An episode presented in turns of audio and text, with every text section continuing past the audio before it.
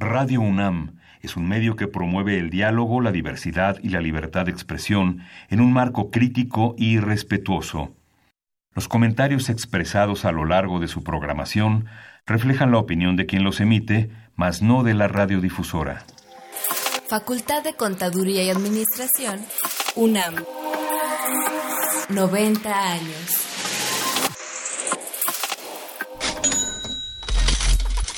Consultorio Fiscal. María Concepción González de Chicago dice que hace 12 años Radio. presentó suspensión de actividad. Un programa de Radio UNAM Hay una PTU entonces que se determina. y de la Secretaría de Divulgación y Fomento Editorial de la Facultad de Contaduría y Administración. Si bien es cierto, estamos, hablando- estamos comentando todo lo que tiene que ver con la contabilidad. Tocaremos el tema de las deducciones personales, obviamente, porque no son tan fáciles de aplicar en realidad. Consultorio Fiscal. Radio. Muy buenas tardes, le damos la bienvenida a este su programa Consultorio Fiscal. Le recordamos que este programa es en vivo y es el segundo programa de la serie dedicada a las reformas fiscales 2020. En esta ocasión, eh, pues ya la próxima, la semana pasada tocamos el tema de ley de ingresos de la Federación, un poco la ley del impuesto especial sobre producción y servicios y ahora nos vamos a abocar al tema de impuestos sobre la renta, eh, personas físicas e IVA.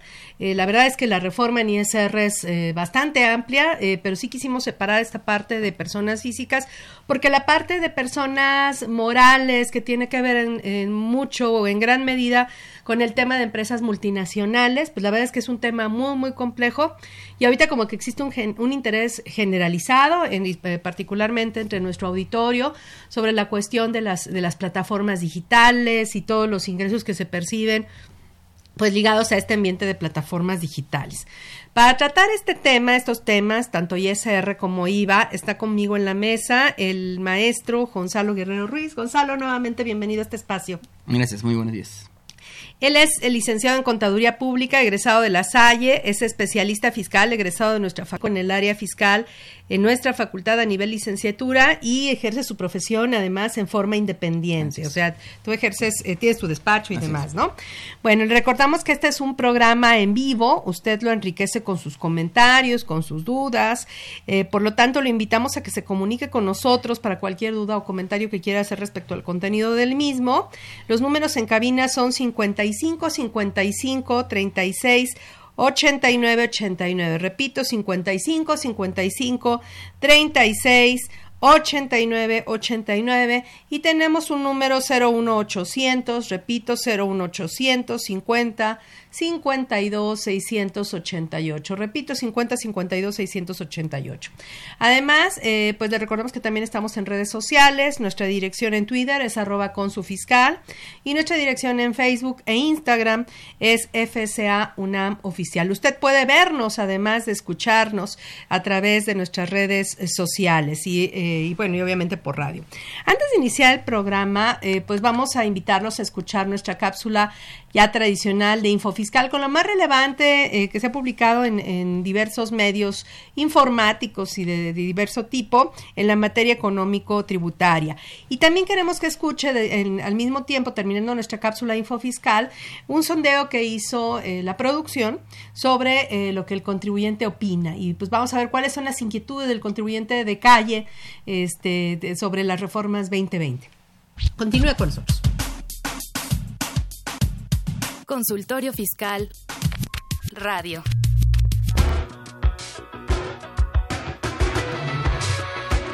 Info Fiscal. 7 de enero. Los tribunales agrarios, con fundamento en lo previsto en el cuarto párrafo del artículo 23 de la Ley Federal de Presupuesto y Responsabilidad Hacendaria, dan a conocer el calendario de presupuesto autorizado para dichos tribunales. 10 de enero. La Secretaría de Hacienda y Crédito Público explica el acuerdo por el que se dan a conocer los porcentajes y los montos del estímulo fiscal, así como las cuotas disminuidas del impuesto especial sobre producción y servicios aplicables a los combustibles que se indican. El Instituto Mexicano del Seguro Social publica el acuerdo mediante el cual se establecen las reglas de operación del programa IMSS Bienestar para el ejercicio fiscal 2020. El Instituto Nacional de Estadística y Geografía, con base en la segunda quincena de julio de 2018, el índice nacional de precios al consumidor del mes de diciembre de 2019 es 105.934 puntos. Esta cifra representa una variación de 0.56% respecto del índice correspondiente al mes de noviembre de 2019, que fue de 105.346. 13 de enero. La Secretaría de Hacienda y Crédito Público da a conocer el acuerdo por el que se suspende en el cómputo de los plazos y términos el día 11 de diciembre de 2019 en los procedimientos llevados a cabo de manera electrónica ante la Comisión Nacional para la Protección y Defensa de los Usuarios de Servicios Financieros. Info Fiscal. XEUN AM 860 Radio UNAM. La opinión del contribuyente. Mi nombre es Diana Briones y con la nueva reforma fiscal 2020 mi es si estoy inscrita en el régimen de actividad empresarial, estoy obligada a retener el 6% de IVA a empresas de outsourcing. Mi nombre es José de Jesús. Con la nueva reforma fiscal mi pregunta es, ¿los contribuyentes de REP que presten servicios a través de plataformas digitales seguirán aplicando dicho régimen? Soy Ricardo Oviedo López. Soy conductor de UB y mi pregunta es, con la nueva reforma fiscal de 2020, ¿cómo es que voy a declarar los impuestos y cómo voy a pagarlos? Soy Carla González. Vendo ropa en un tianguis. ¿A mí en qué me puede servir la reforma fiscal? En la opinión del contribuyente.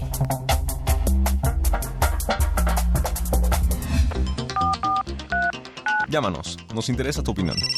Teléfonos en cabina 5536 8989. Lada 01800 5052 688.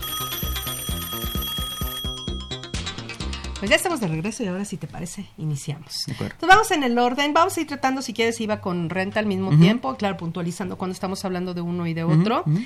A mí me gustaría iniciar eh, con un tema de CFDI de nómina que, eh, pues, con el que estoy familiarizada por la cuestión de, que trabajo con empresas desarrolladoras de software. Eh, y bueno, quería comentarles que precisamente ahorita para este mes tenemos que cambiar, tenemos que actualizar nuestros sistemas de nómina porque eh, tuvimos tres cambios que entraron en vigor en 2020. El primer cambio tiene que ver con que ahora se separan las nóminas eh, en ordinarias extraordinarias. O sea, las nóminas, digamos, de salarios pues, serían ordinarias, pero si ya tienes un finiquito, una indemnización, pues es una nómina extraordinaria. Ese era uno, ya lo había mencionado la semana pasada.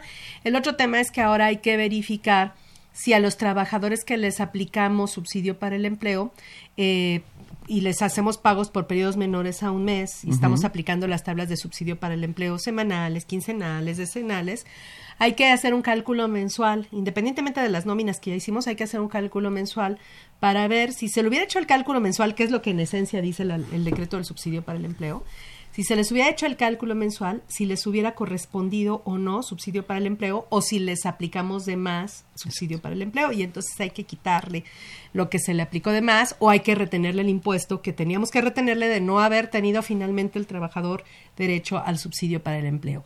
Y el último que no está como tan sencillo de ver porque está este la verdad es que no queda muy claro la fuente de información, pero ya ya uno se mete pues ya buscando lo encuentra el último es que a partir de 2020 todos los, en todos los casos en que se paguen salarios y asimilados a salarios que tengan derecho al subsidio para el empleo, o sea, que el, régimen de pago sea 0,2 en el CFDI de la nómina, en todos los casos el, el dato del subsidio para el empleo entregado debe ir por lo menos en cero. Es decir, puedes ganar 20 mil pesos y el subsidio para el empleo entregado en, otro, en el cuadro de otros pagos debe ir por lo menos en cero, porque ya no tienes derecho a que te lo apliquen en ese caso, porque el subsidio es hasta 7 mil 382 pesos, algo así, ¿no? De salario hasta esa cantidad tienes derecho al subsidio para el empleo. Si excedes ya no tienes derecho, pero entonces, si su programa no les pone por lo menos ese cero, no van a poder timbrar el CFDI de la nómina.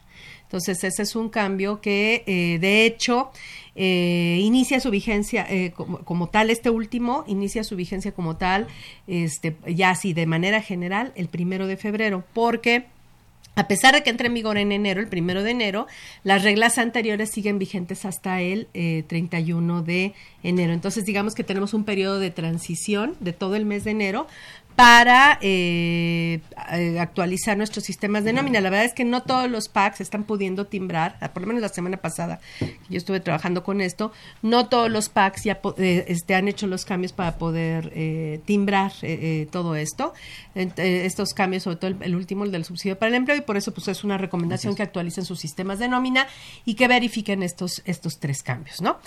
Ahora sí, eh, eso fue, digamos, de las, eso viene en las guías de llenado, en la página del SAT, no viene en, la- en las reformas. Ya dijimos que las reformas se publicaron principalmente el 9 de diciembre, eh, el 23 de diciembre el salario mínimo y el 24 de diciembre este, las cuotas del IEPS que entran en vigor en enero, ¿no?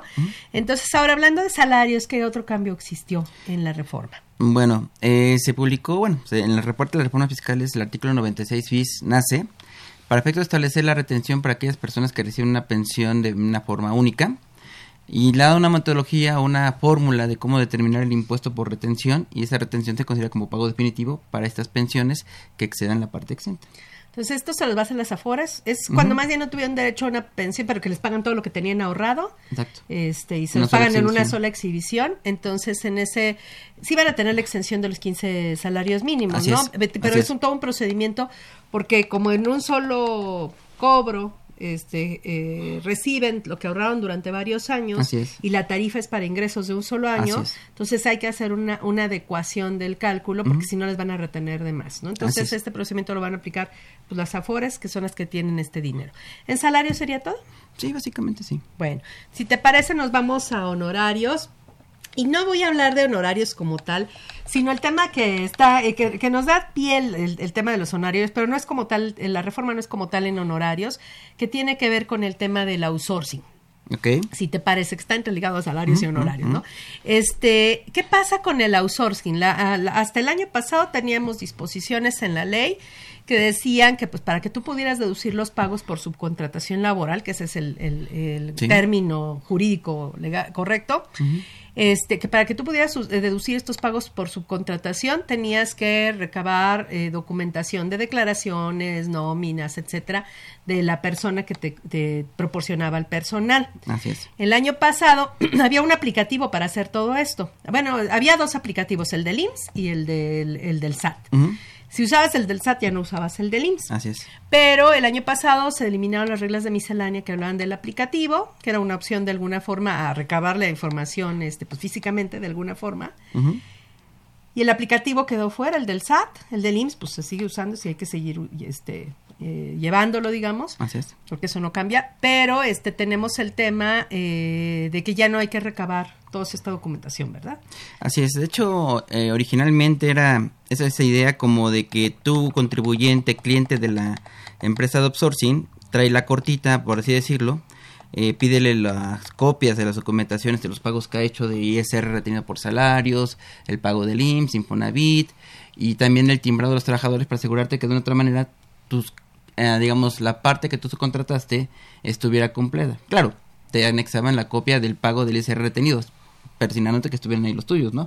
Pero de una otra manera te ayudaba con el, con tus timbrados, ¿no? Para efecto de decir, bueno, parte de Hasta tenía ciertos datos especiales CFDI de la nómina en subcontratación, Así ¿no? es, Con quién estaba subcontratado, cuántas horas al día, etcétera, ¿no? Entonces, después, posteriormente, se permitió, a, a través del aplicativo, a través del botón tributario, poder subir esa información con a través de las reglas misceláneas. Después, de este- el año pasado, nos quitan las reglas misceláneas y entonces regresaríamos dos, tres, cuatro meses del año pasado a pídeme otra vez o dame otra vez la información para efecto de poder terminar lo que resta del año. Entonces, lo que de ahora man- eh, se manejó como parte de la reforma eh, para este año fue la parte de retener eh, por los servicios aquellas personas morales que subcontraten el servicio o personas físicas inclusive con actividades empresariales de tener que retener la contraprestación un 6% sobre el importe Que esto respondería entonces la pregunta de, eh, o bueno, bueno, más bien para complementar esto, Enrique Martínez la semana pasada nos hizo un pregu- una pregunta en el sentido de qué ley rige el outsourcing, en qué, imp- en qué impuesto tienen en outsourcing. La ley que lo rige, bueno, la subcontratación está en los artículos Ujú. 15, ABC, etcétera, de la Ley Federal del Trabajo. Así es. Y lo que determina el impuesto ahora es que la ley del IVA. Así es. Básicamente, lo que está buscando aquí la autoridad que por lo menos no dejen de pagar. O sea, que ese tipo de empresas de outsourcing que son ficticias o, o fantasmas, por así decirlo, o que nunca pagan a sus impuestos, que, que no por lo menos... necesariamente, pero bueno. ajá. Es que hay de todo tipo, Hay de ¿no? todo tipo. Hay outsourcing cumplidoras, por así decirlo, que sí tienen los estándares eh, de cumplir con sus retenciones, pagos de impuestos y demás, y hay otras que de plano omiten o no pagan completo, ¿no? Entonces, por lo pronto, la autoridad te dice, ¿sabes qué? Si tú contratas como persona moral a una empresa de outsourcing o como persona física, inclusive con actividad empresarial, a una empresa de outsourcing, tú vas a tener que retenerle el IVA. ¿Cuánto? 6% sobre el importe del pago correspondiente. Esa fue la idea. Esa es la idea. Esa, esa fue lo Esa que, es la idea. esa Ese fue fue, la la- el planteamiento. Ahora, uno. Dos, se quitaron todo lo de recabar copias de declaraciones, nóminas, todo eso se eliminó, tanto Así de es. la ley del ISR como de la ley del IVA. IVA, así es. Ajá. Pero en ISR se estableció como condición para deducir estos pagos Así es. que se retenga el IVA. Si Así no es. se retiene el IVA, entonces el pago ya no va a ser deducible. Correcto. Ajá. Bueno, y la retención quedó en un 6%. Viene en la ley del IVA, artículo 1 a fracción 4, Así es. cuarta, y es para, y quien tiene que retener es o la persona moral o la persona, persona moral puede ser una sociedad civil, una sociedad mercantil, la que sea, y una, o personas físicas con actividades empresariales, empresariales. puede ser RIF, puede ser régimen general, este, en, en fin. Exacto. Y en este caso ellas tienen que retener un 6% de los pagos que hagan, eh, pero, empresa. ¿Qué es lo que dice la, la, la, la fracción cuarta del artículo 1? Tal cual dice. Porque, tal cual, por favor. Dice, sean personas morales o personas físicas con actividades empresariales que reciban servicios a través de los cuales se pongan a disposición del contratante o de una, una parte relacionada de este, personal que desempeñe sus funciones en las instalaciones del contratante o de una parte relacionada de este, o incluso fuera de estas, estén o no bajo la dirección, supervisión, coordinación o dependencia del contratante, independientemente de la denominación que se le dé a la obligación contractual. Entonces, fíjate, es todo y nada, ¿no? O sea, una persona moral o una persona física con actividades empresariales Así es. que un con, una, em- una un tercero le proporcione, ponga a su disposición personal, Así es. que puede prestar sus funciones o no en las instalaciones del cliente, que puede ser dirigido o no por el cliente. Esa es la parte más O preocupante, por ¿no? el, eh, por el- esa es la parte que contradice todo, ¿no? Estén o no bajo la dirección, Estén o no bajo la supervisión, dirección. coordinación Ajá. o dependencia Sí, porque si se supone que, si, si- o sea, es contradictorio, porque si se supone que es personal que está a disposición de, de tú que eres el cliente, Así ajá, está a disposición tuya, porque tú eres Así el es. cliente, el que contrataste al a la empresa esta, pues entonces, y, se- en teoría se entendería que tú lo estarías dirigiendo, ajá, o, su- o supervisando, etcétera. Y aquí dice que no, que puede ser que tú lo supervises o puede ser que lo supervise el, el patrono original, digamos, la empresa es. que te proporciona lo personal. Entonces, bajo este esquema, pues hay empresas, ayer me decía una persona, es que nos mandaron, mandaron una, una circular a, a proveeduría de una empresa X, dice, donde a todos los, las personas que prestan servicios les están reteniendo el 6%. Ha habido comentarios de que se supone que el SAT va a aclarar que esto va dirigido única y exclusivamente a la subcontratación, pero hasta ahorita no hay nada oficial. Bueno, hasta ayer no, No. había nada oficial. No. No. sé, no sé si tú hayas encontrado algo. No, seguramente hace primero por un anteproyecto a resolución en la miscelánea para efecto de aclarar que se trata exclusivamente de este concepto que manejamos como outsourcing, ¿no? Porque esa es la idea principal, no era otra otra finalidad. Aunque la reforma no quedó como tal, ¿no? O sea, la reforma quedó muy abierta en ese caso. Sí, o sea, a final de cuentas tiene que estar personal que esté a tu disposición. Sí. Y, y si tú lo vas a, o sea, de, de ahí arranca todo. En teoría estaríamos pensando que tú los diriges, porque si no, ¿cómo puede estar a tu disposición? Si no, ¿para qué lo contrataste? Sí, un amigo hacía, este, un amigo mutuo, Mario. Roldán, este, hacía una pregunta en, en Facebook el- al inicio de este año. Dice, acaba de llegar el del gas. Pregunta seria, le tengo que retener el 6%. pues sí, o sea, la verdad es que sí, sí suena, suena este... Mm, extremo, pero- extremo, pero así está redactada sí. a disposición. Originalmente fue para subcontratación, pero no quedó así. Bueno, entonces Exacto. dejamos ese tema, si te parece, de lado. Y eh, eh, bueno, aquí nada más quise hacer la anotación de que esta disposición quedó como general para cualquier persona moral. Sin embargo, esto está regido por el artículo 1A de la ley del IVA. Así es. Y el que rige la retención del IVA para gobierno es el 3, si no mal recuerdo, y ahí no se menciona nada. No. Entonces eso quedó como en el aire, ¿no? Y que Así son los es. principales contratantes. Pero bueno, Ese sería uno. El otro tema, entonces ya dejamos honorarios y si quieres vamos entonces ahora sí a personas físicas con actividades empresariales. Nos vamos, eh, bueno, para empezar quisiera hacer este una anotación en el en este en este caso que se abre eh, una nueva sección. Ahora tenemos eh, dos, tres secciones en el, en el capítulo de actividades empresariales y servicios profesionales en la ley del impuesto sobre la renta. Uno este es el régimen general, donde están honorarios y actividades empresariales en general. Eh, tenemos al régimen de incorporación fiscal en la, sección segunda, con ingresos de hasta 2 millones. Y eh, con un periodo de aprendizaje y transición a la, ley total de, 10 años, que tienen descuentos en operaciones con el público en general. Y tenemos una sección tercera que le llamamos este pues de plataformas de plataformas digitales.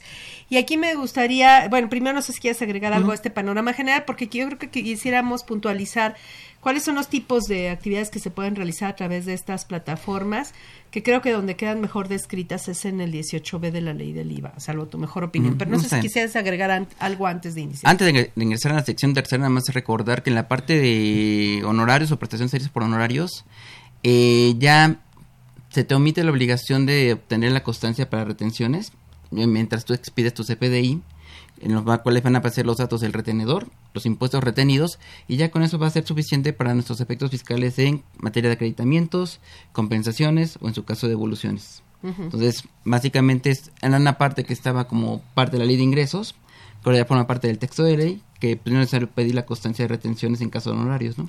Ya no, no fue una, ¿no? fue una reforma como tal, pero se, se cambió su ubicación en, en, los ordenamientos jurídicos. Así es.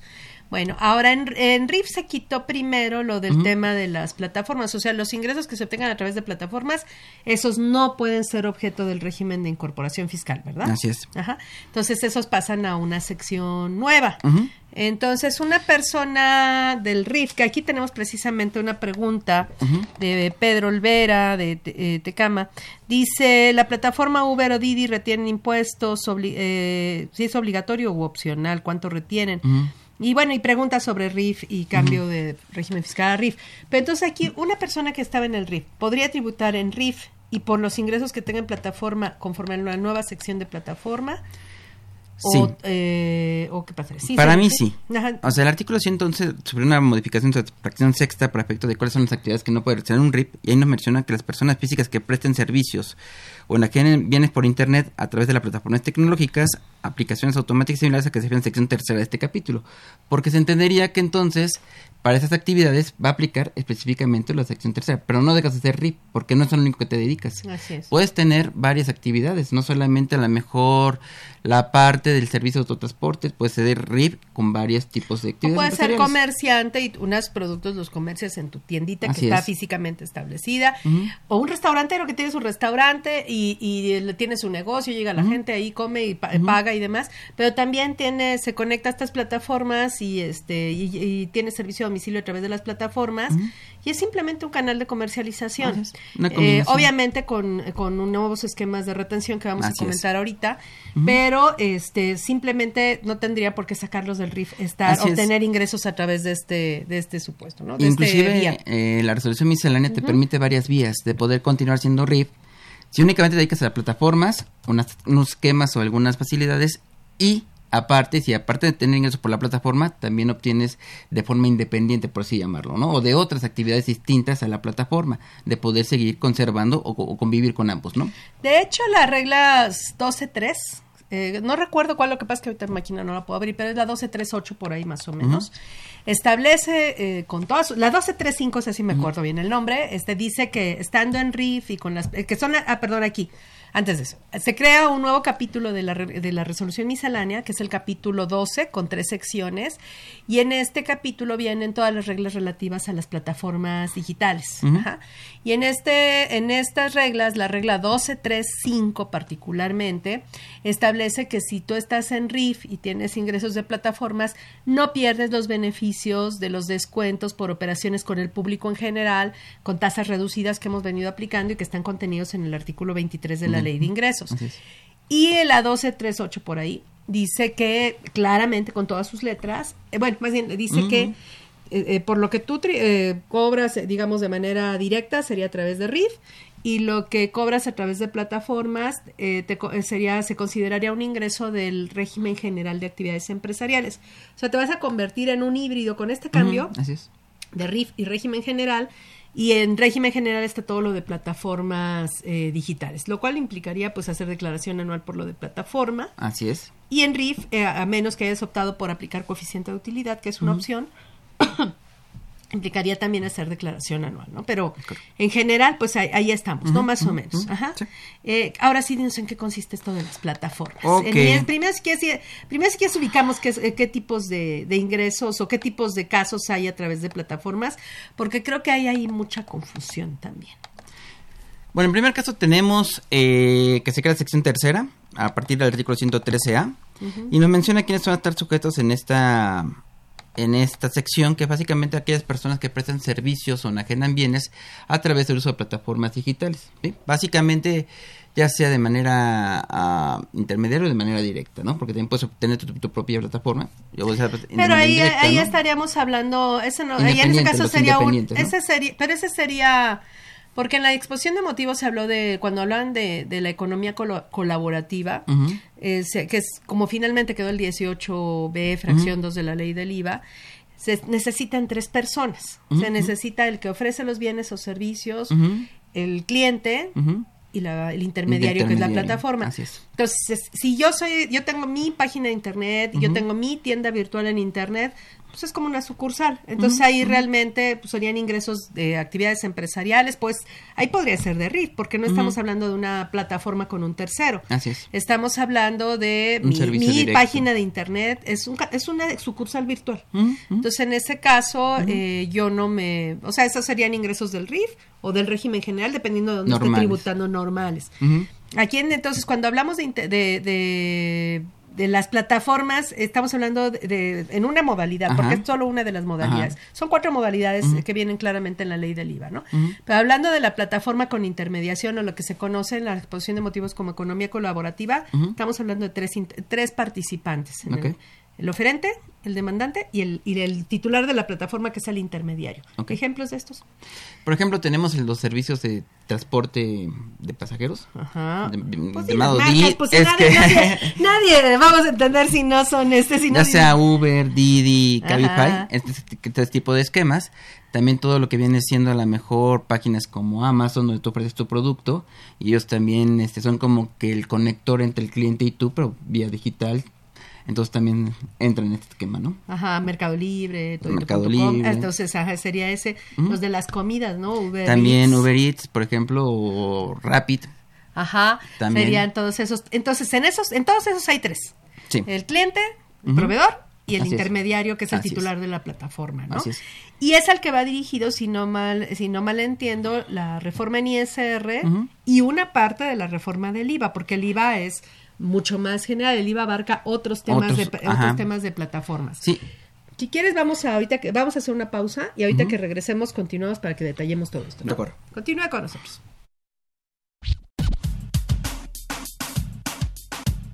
Consultorio Fiscal Radio.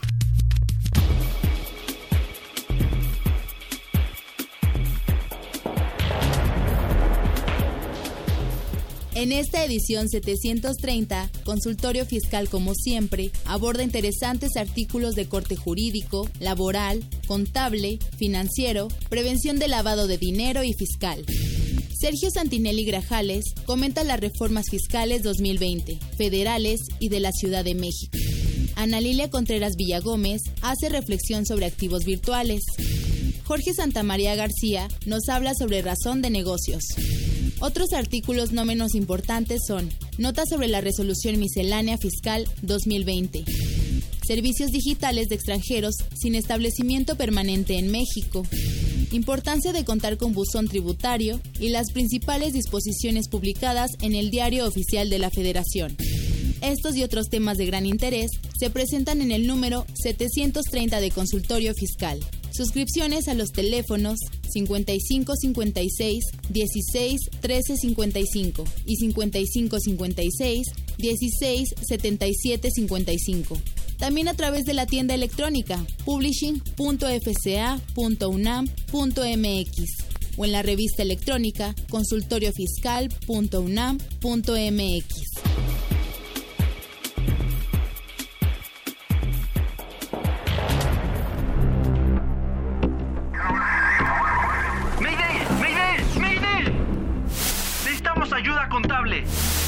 SAT viene detrás de nosotros.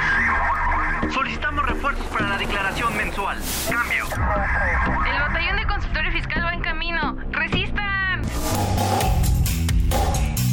Consultorio Fiscal 860. Somos la otra frecuencia.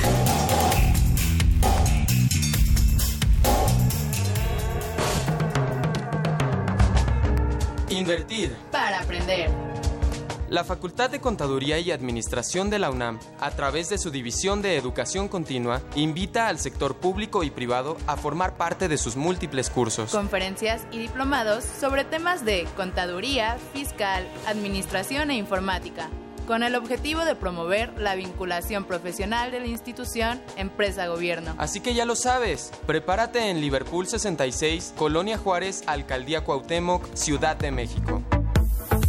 Informes al 55 55 33 16 17 y al 01 800 83 32 322. O si lo prefieres, ingresa a la página dec.fca.unam.mx. No te pierdas, en la División de Educación Continua hacemos capacitación a la medida. Facultad de Contaduría y Administración, UNAM. 90 años de cambiar realidades. Llámanos, nos interesa tu opinión. Teléfonos en cabina 5536 8989.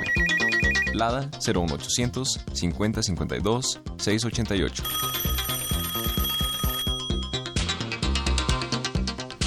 Bueno, entonces vamos a concentrarnos, si te parece, en ISR, que es el que plantea el tema de eh, la economía colaborativa, donde hay tres personas que participan. El titular de la plataforma, que es el, el que pone el mercado virtual, Así digamos, es.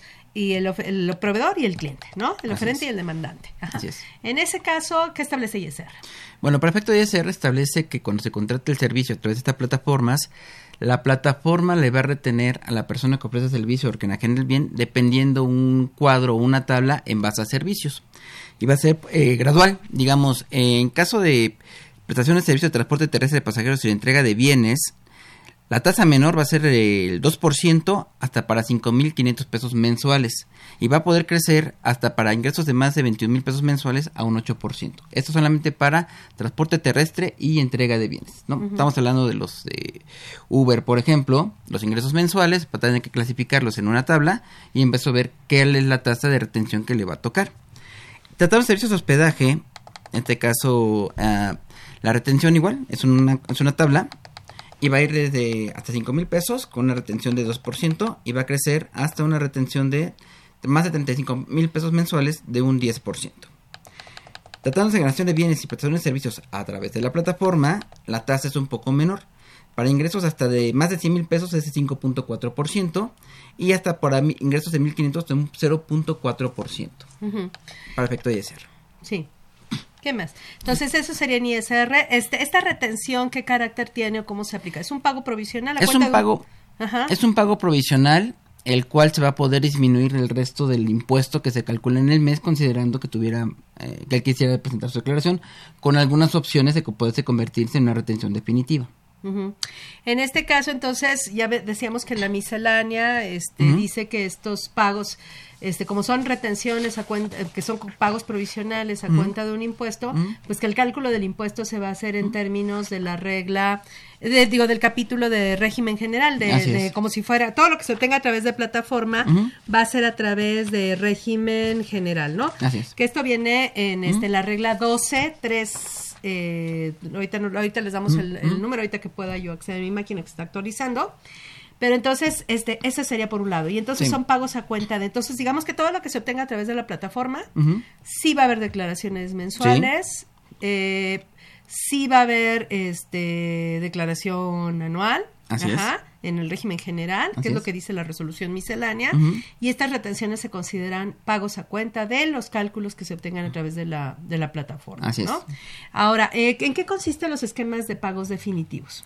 Bueno, aquí nos dice que si el- en este caso los ingresos en el ejercicio anterior fueron menores a 300 mil pesos, pueden tomar la opción de que esa parte de la retención de ISR ya se considere como definitivo y que ese ingreso ya no me juegue si es que yo tuviera otro tipo de ingresos dependientes de la plataforma a que ya no me hagan juego y solamente que determine el impuesto por los aquellos que no son que están fuera de la plataforma. Estos 300 mil pesos no son ingresos totales del año, son ingresos nada más a través de la plataforma. O sea, yo puedo tener un millón de ingresos en RIF. Y puedo tener 300, bueno, 250 mil pesos de ingresos a través de plataformas y todo lo de, si lo de plataformas no excede de, de 300 mil, puedo acce- acceder al esquema de pagos definitivos. Con la retención que me hacen ahí. Ahí Así es. quedó, ya, ya no hago declaración anual. Y en RIP, pues sigo con mis pagos bimestrales, en mi periodo de descuento, como quede, ¿no? En así ese es. caso. Así es. Ajá, y con los beneficios del artículo 23 de la ley de ingresos. Ajá. Eh, eh, eh, ¿Alguna otra aclaración respecto al tema de, de ISR? Bueno, eh, en este caso eh, también se puede llegar a optar estas personas físicas que ya tienen con la plataforma, también que los otros ingresos que están fuera de poder pagar bajo este esquema de retención y hacerlos también ya como definitivos para efecto que ya no jueguen. Pero ¿cuáles sería? O sea, pero tendría que percibirlos todos a través de la plataforma o cómo? No, no, no. Eh, digamos, si yo ya tengo de la plataforma, ya me retuvieron, ¿no? Ya es un pago definitivo si mis ingresos son menos a 300. Pero ¿qué pasa con esos pagos que a lo mejor yo puedo tener de manera independiente? Como el, el ejemplo que poníamos, ¿no?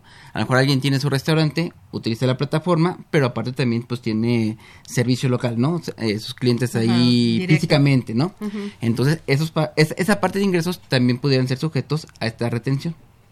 Pero ¿quién les retendría si ya no son a través de la No, de plataforma? aplicar, perdón, de aplicar la- las tasas de la retención a esos ingresos para ya no tener que meter este provisionales de ingresos contra deducciones, sino Ajá. directamente el ingreso, lo ubico en la tabla y veo cuál es la tasa que le corresponde y es el impuesto que correspondería para ese ingreso.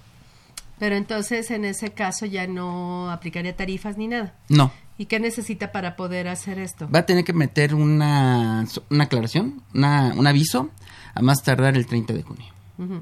Ahora, todo esto entra en vigor en junio, ¿verdad? Sí, sí. Y ahorita tenemos un esquema que viene en reglas de resolución miscelánea y en estas reglas de resolución miscelánea este pues siguen vigentes hasta mayo. Sí, así es. En ese caso. Es. Ahora en IVA cómo operaría?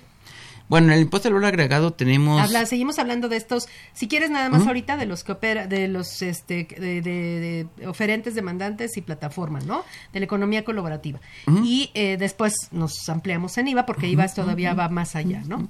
Sí, para efecto del IVA, eh, igual manera, así como va a haber una retención ISR, va a haber una retención que va a ser del 8%, que es la mitad de la tasa del impuesto. Entonces, en este caso, el intermediario, el dueño de la plataforma, por así decirlo, va a retener tanto por la parte de ISR como un 8% por la parte del impuesto al valor agregado, que también puede tener esa facultad de poderlo considerar como definitivo para que no se mezcle con las otras actividades para efecto del IVA, en caso de que hubiera Ahora, la, retención es la mitad si, Ujú. eh, si le proporcionaste tu información al titular de la Ah, sí, plataforma, claro. porque hay que darle una serie de información. Sí. De hecho, el SAT va a tener mi RFC. Y si yo Así soy, por ejemplo, el, el dueño del taxi o, del, o el dueño de la casa que se está Así rentando en hospedaje, etcétera, este va a tener el SAT mi RFC, Así es, mi CURP, así es. va a tener mi cuenta bancaria eh, con la que hago los los, pagos, cobros, mi clave bancaria, va a tener el domicilio del inmueble en el caso Así de que es. se esté destinando un inmueble a hospedaje, Así es. eh, va a tener todo. Sí. Y entonces, en ese caso, si yo no le proporciono, eh, obviamente, ese, ¿cómo, ¿cómo va a obtener esa información el SAT?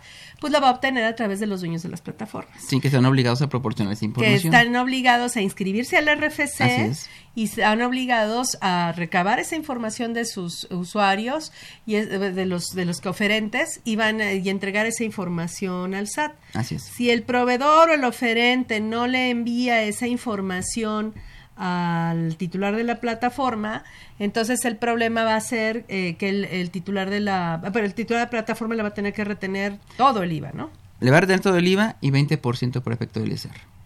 En lugar en de aplicarlas. O sea, en lugar de aplicar los porcientos que vienen en las tablas. Entonces es. sí hay que proporcionar toda esa información. Sí. Ahora, este sí, eh, si la este, si, la- si la persona, co- eso es si, la- si la- la- el titular de la plataforma cobra todo el precio y el IVA de los bienes y servicios a los clientes. Es. En ese, en ese sentido les va a retener la mitad del IVA o el Ujú. 100% del IVA, siempre y cuando le hayan proporcionado la información. Pero ¿qué pasaría si eh, a lo mejor eh, yo opero a través de la plataforma, pero yo cobro, yo le cobro al cliente? O sea, yo no es a través de la plataforma que, que cobro, sino yo, yo directamente cobro. En ese caso también puedo aplicar eh, la opción de pagos definitivos en un Así momento es. determinado. En un momento demás, también ¿no? se puede permitir la, que puedas pagar de manera definitiva. Y nada más para el caso de los, eh, eh, digamos, el arrendamiento de inmuebles, hay que recordar que si el inmueble se renta amueblado, es causante de impuesto. Ujú. Si no proceden con la pinta de que es casa aquí estamos habitación. hablando, es, es que aquí no estamos hablando propiamente de arrendamiento. En el caso de Airbnb, ¿no? Estamos hablando más bien de servicio de hospedaje, ¿no? Que ahí ya Ok. generalmente todos los inmuebles están amueblados y todos los inmuebles. Y sí tienes razón, qué bueno que lo aclaras, para recordar que de todas formas causan IVA, ¿no? En Así todos es. los casos. Así para que es. no digan que porque es renta de casa Sí. habitación no causa IVA, no, no es cierto. Este, además, no estamos hablando de una renta de casa habitación, estamos hablando de un servicio de hospedaje, en este caso, ¿no? Así es. Entonces, este, pues tenemos varias eh, preguntas en ese, en ese sentido. Dice, ahorita no. Dice, de acuerdo con las reformas, si mi inquilino no tiene RFC, ¿cómo es esto? No, este, este es para arrendamiento, ahorita lo vamos a ver. Dice, para estos servicios de Uber, Ujú, me di de alta en el RIF en 2019. Se me descuenta el 100% del ISR. Con la reforma se me va a retener ISR, pierdo el beneficio. Pues es que esto no lo va a obtener a través de, de... O sea, eso ya es fuera del RIF. Así es. Entonces, en ese caso, el, el- la plataforma le va a retener de todas formas, ¿no?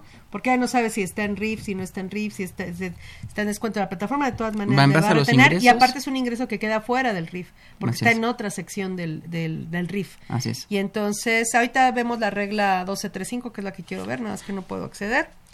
Y le pregunta si los clientes tienen alguna obligación como usuarios de Uber. Los clientes como usuarios ver, no, realmente no. Si ellos desean que se les facturen los servicios, simplemente ahí en la plataforma directamente tienen que dar tus datos fiscales para que les pueda llegar su CFDI por los servicios que están pagando.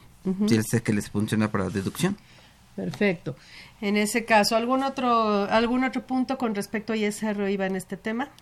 Eh, no, aquí a lo mejor puede ser algo, ben- eh, un beneficio que a lo mejor esas retenciones se pueden hacer como definitivas, porque de esa manera te quitas un poco la parte de las declaraciones, la parte de buscar deducciones autorizadas, porque a veces en este tipo de servicios pues son muy específicas, tienen que ver con el auto, no son tan, bueno, un poquito O sea, abiertas, siempre que pero los ingresos de la plataforma no excedan de Exactamente, 300 mil pesos, va a es, poder optar para, es. tanto en ISR como en IVA. Así y entregar es. la información que te pide el titular de la plataforma, porque Para de no que hacerlo te van a retener el 20% en es. ISR de tasa directa y en IVA todo el IVA. así es. En ese caso, ¿no?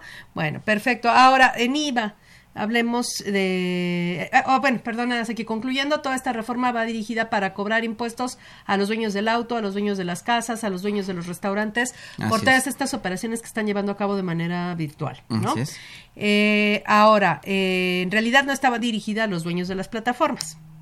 No. Ahora, eh, hablando del, eh, ¿cómo se llama? Del, del IVA en particular, eh, ahí el, el tema de plataformas digitales es mucho más amplio, sí, claro. porque ahí no nada más habla de, la, de los casos en que hay- es intermediaria la plataforma.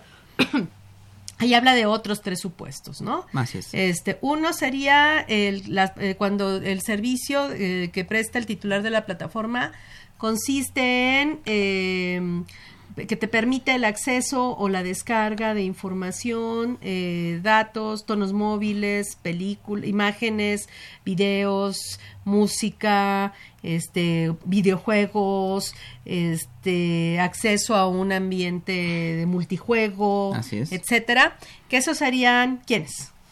Bueno, aquí básicamente pueden ser nacionales o en territorio nacional, pueden tener establecimiento permitido, inclusive hasta en el Sí, extranjero. pero ¿qué empresas serían las que hacen esto? Ah, básicamente, por ejemplo, un Netflix, por ejemplo, aunque también Microsoft, respecto a los videojuegos, a descargar, ahora comprar videojuegos en línea es más barato que comprarlos en formato físico, el problema con la descarga, pero bueno, todo ese tipo de esquemas de Netflix, de Vimeo, este, Amazon también, Amazon Claro también Video, HBO, Sí, etcétera, todos el esos. streaming, ¿no? De, videos, películas. Siempre y cuando te cobren. Exactamente. Siempre y cuando te Sí, cobren, sí, ¿no?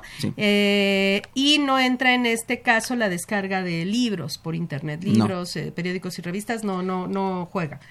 Luego el otro tema que marca, bueno, aparte de las plataformas como intermediarias en operaciones de intercambio, este, que ese sería el 18B fracción 2, pero ahí también, bueno, me parece importante aclarar que para IVA, eh, si tú vendes un bien mueble usado a través de la plataforma, no va a causar IVA, No, no importa quién lo venda. así es. Porque en términos de la ley del IVA, sí causa IVA cuando quien lo vende es una persona empresaria, Así es. un física o moral.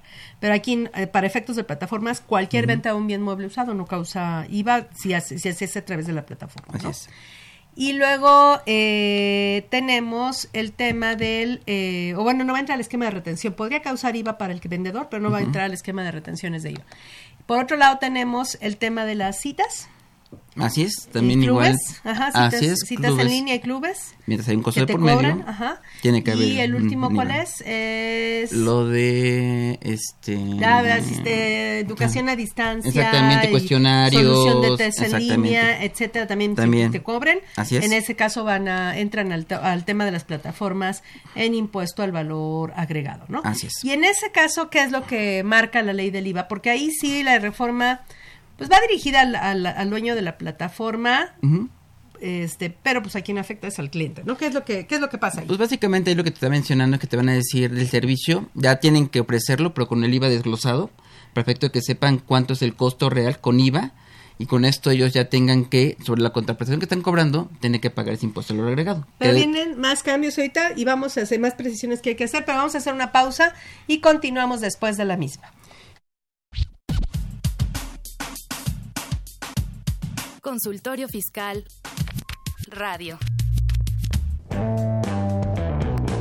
Acompáñanos a Consultorio Fiscal Radio por las redes oficiales de la Facultad de Contaduría y Administración. Facebook, FCA UNAM Oficial y Twitter, arroba Consu Fiscal.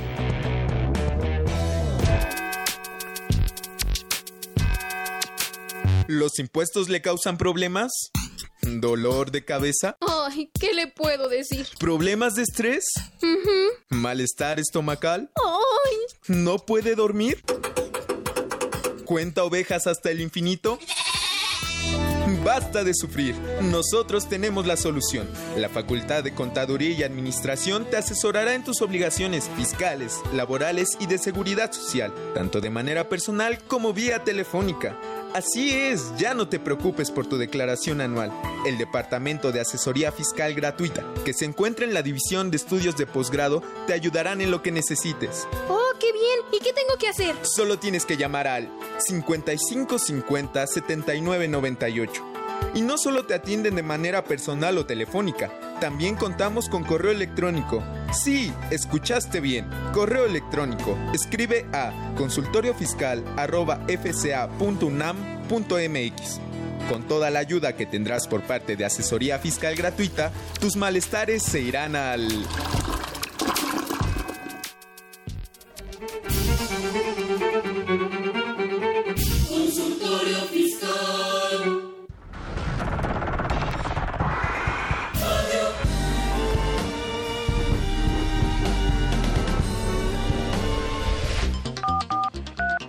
Llámanos, nos interesa tu opinión.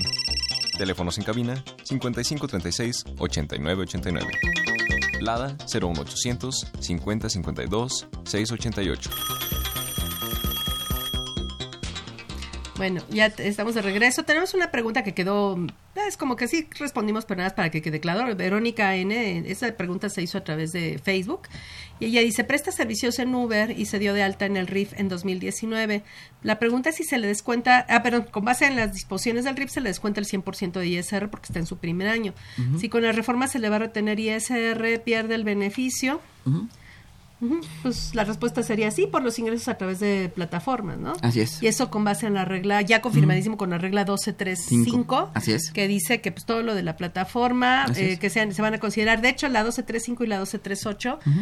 porque en la 35 le dice que no pierde los beneficios del, del- de descuentos para RIF, pero en RIF. eh, de la sección La 1, sección tercera, ¿no? ajá, de la sección 1, ¿no? De régimen así general.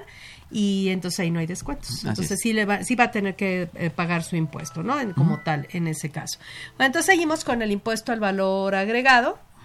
Y entonces estábamos hablando de que en IVA existe el esquema de, de servicios que quedan sujetos al IVA con esta modalidad de las plataformas eh, es mu- mucho más amplio que el que estamos es. del que estábamos hablando para efectos del ISR y ahí estábamos hablando pues del dueño de la plataforma de Netflix, claro, o sea que me permite el acceso a la descarga de información, documentos, todo lo que ya vimos, ¿no? Clubes de citas como puede ser Tinder y no sé qué y este y lo de educación a, a distancia, ¿no? Entonces, en este caso, ¿qué pasó en IVA? ¿Cuál en qué consiste la reforma? Pues básicamente la reforma es que ya van a grabar IVA en el sentido de que los servicios que ofrecen tienen que tener IVA de por medio. Ese IVA se va a cobrar, en este caso al cliente, y se le va a entregar un CFDI para que ellos en su caso, si tienen derecho, lo puedan acreditar de sus operaciones. Ujú.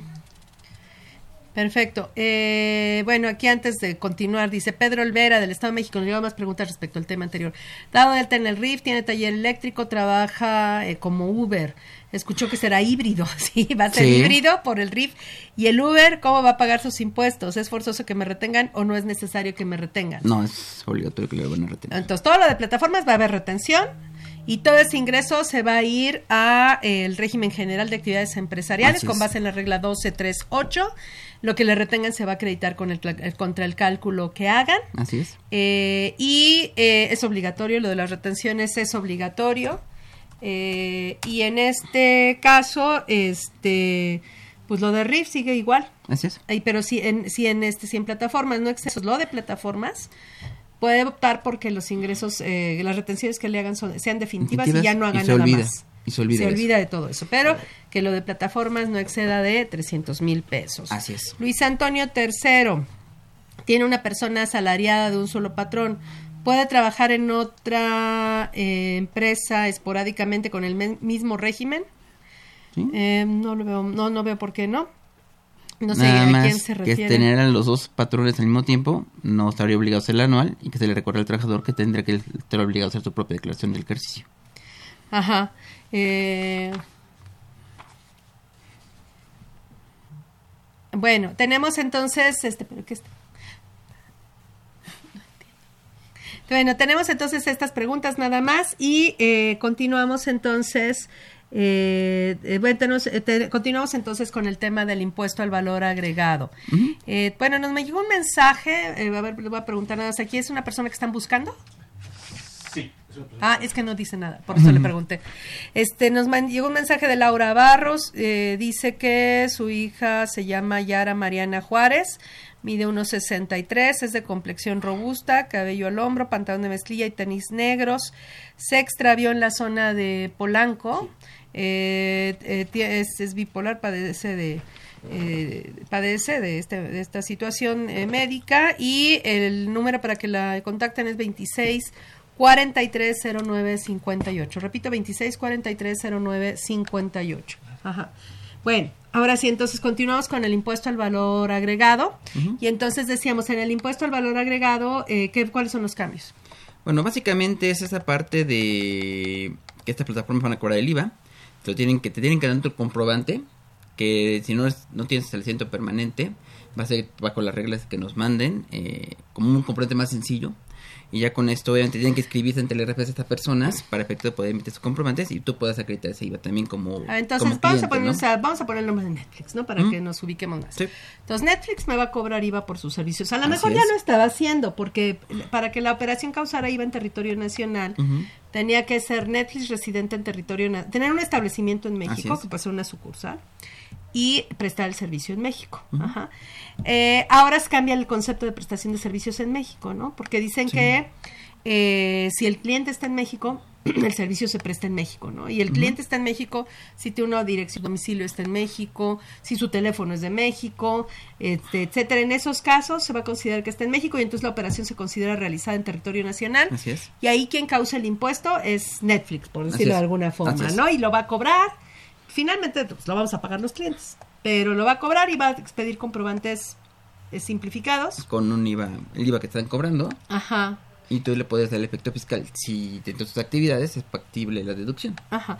Pero el IVA va a ser normal al 16%, Al 10%. va a venir desglosado, Así yo lo voy a poder acreditar aunque es. el comprobante no sea un comprobante normal del CFDI con Así todos es. los requisitos. Así es. Va a tener ciertos requisitos eh, disminuidos, pero al final Sí. de cuentas va a ser este Digital. deducible y, acreditable el IVA, ¿no? Así es. Ajá. Ahora, esto depende de que Netflix aparezca en una lista Ah, eh, del SAT. El SAT va a poner una lista donde están todas las empresas titulares de estas plataformas que van, que se inscribieron al, al RFC para efectos del cobro del IVA. Así es. Y la, la conclusión es, si están en la lista, es operación en territorio nacional. Así es.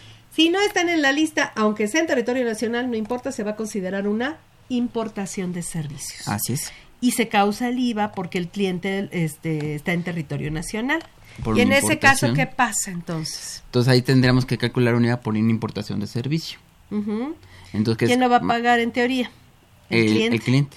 Pero ahí hay un tema, ¿no? Porque el, eh, siempre ha existido el IVA en la, digo, bueno, la importación Importación de de bienes intangibles y de servicios. Así es. Y siempre se ha causado el IVA eh, bajo ciertas consideraciones. Pero la, el reglamento, bueno, pero la importación produce un doble efecto en IVA. Así es. Es un impuesto, genera un impuesto a cargo, pero también se convierte en impuesto, base de impuesto acreditable. Así es. Entonces aquí, ¿qué es lo que pasa en la práctica con las importaciones de bienes intangibles y servicios? Pues se convierte en lo que ya conocemos como el IVA virtual. Así por un lado lo vas a pagar, pero al mismo tiempo vas que lo estás pagando, ajá, lo estás causando al pagarlo, pero por otro lado los tienes que, o tienes el hecho de poderlo acreditar, ¿no? Entonces básicamente es eso. Pero aquí el tema es que el 50 del reglamento de la ley del IVA te permite el acreditamiento en el mismo momento en que lo causas. Entonces, por eso ja- no- casi nunca se paga ese impuesto.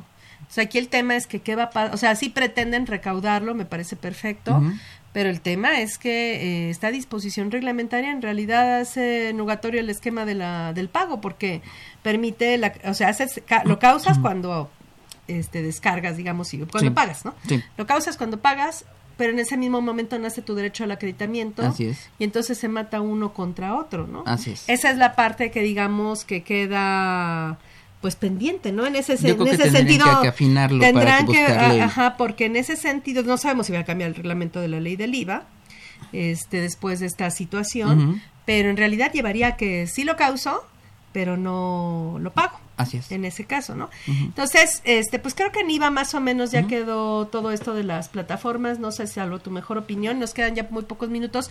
En ISR, personas físicas, ¿qué cambios tenemos en arrendadores de inmuebles? Ah, bueno, es importante que ahora ya, este, en el caso de que haya algún juicio de por medio por una deuda de rentas, eh, en este caso los jueces van a solicitarte que exhibas las CFDI de las rentas que de esos inmuebles, porque si no lo haces o no o no los pides, entonces el juez va a dar parte al SAT, el cual te va a requerir esa información para que pagues tú lo que debes de esas rentas, no de inmuebles. Esto opera tanto para IVA como para ISR. Están las dos es. leyes, ¿no? Así es. Y aquí te preguntan, de acuerdo con las reformas, Laura Rodríguez de Milpalta, si su inquilino no tiene RFC, ¿le puede hacer su recibo o cómo le hace? Sí, hay un RPC que llamamos RPC genérico para los que están en territorio nacional o para los residentes en territorio nacional y con eso es suficiente. Se pone el RPC genérico, el nombre de la persona que está rentando y el- la cuenta del predial del inmueble que se está rentando. No hay ningún problema con con, eso no, ese con eso lado, es ¿no? suficiente. Bueno, eh, también eh, en personas físicas arrendadoras de inmuebles, pues ya serían todos los cambios que tenemos. ¿no? En IVA, de lo que nos faltó es que ahora quedan exentos del pago del IVA todas las enajenaciones de bienes, todos los servicios, todo el uso goce de temporal de bienes que presten donatarias autorizadas Así para es. recibir donativos deducibles, ¿no? Así es. No importa eh, bajo qué circunstancias, todas estas operaciones Ujú. quedan exentas por la persona que los vende. Así es. Y finalmente, nada más con las plataformas, algo que se nos olvidó mencionar en IVA, es que los Uber causan IVA, ¿no? ¿Por qué? Ah, sí. Bueno, en la extensión del del artículo 15 te menciona que el transporte terrestre eh, Público está exento. Público exactamente está exento, excepto aquel que sea usado por plataformas. Que se va a ser privado. Así y entonces es. causa IVA. Así es. Pues te agradecemos, eh. Gonzalo. La verdad es que es mucho, muy complejo y Sí. siempre lo haces muy sencillo Mm, gracias. y entendible para todos. Pues a ustedes les agradecemos y les recordamos que tiene eh, una cita con nosotros eh, la próxima semana. Vamos a continuar con el tema de reformas fiscales 2020. Eh, ya van estado otros compañeros conduciendo y pues les recordamos, recordamos que esta es una producción, una coproducción de Radio UNAM y de la, nuestra facultad, la Facultad de Contaduría y Administración. El director general de Radio UNAM, eh, Benito Taibo, por parte de nuestra facultad, el director, el maestro Tomás Humberto Rubio Pérez, eh, de la Secretaría de Divulgación y Fomento Editorial, el doctor José Ricardo Méndez Cruz, en los controles técnicos Socorro Montes, en la producción por parte del Departamento de Medios Audiovisuales de nuestra facultad, Nessa Jara, Alma Villegas, Juan Flandes, Tania Linares, Antonio Calvo, Jania Centeno, Mariana Romero, Karina Estrada y Virginia Cruz. Pues les agradecemos nuevamente que hayan estado con nosotros y los esperamos la próxima semana con el tema Reformas Fiscales 2020. Consultorio Fiscal. Un programa de Radio UNAM y de la Secretaría de Divulgación y Fomento Editorial de la Facultad de Contaduría y Administración. Consultorio Fiscal Radio.